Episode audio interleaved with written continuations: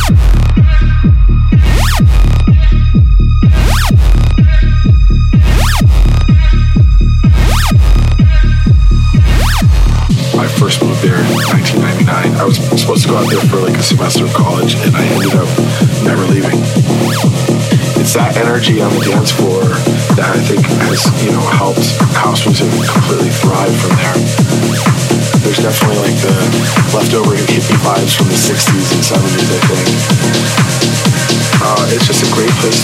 There's something going on in town. People there are fun. And just. San Francisco.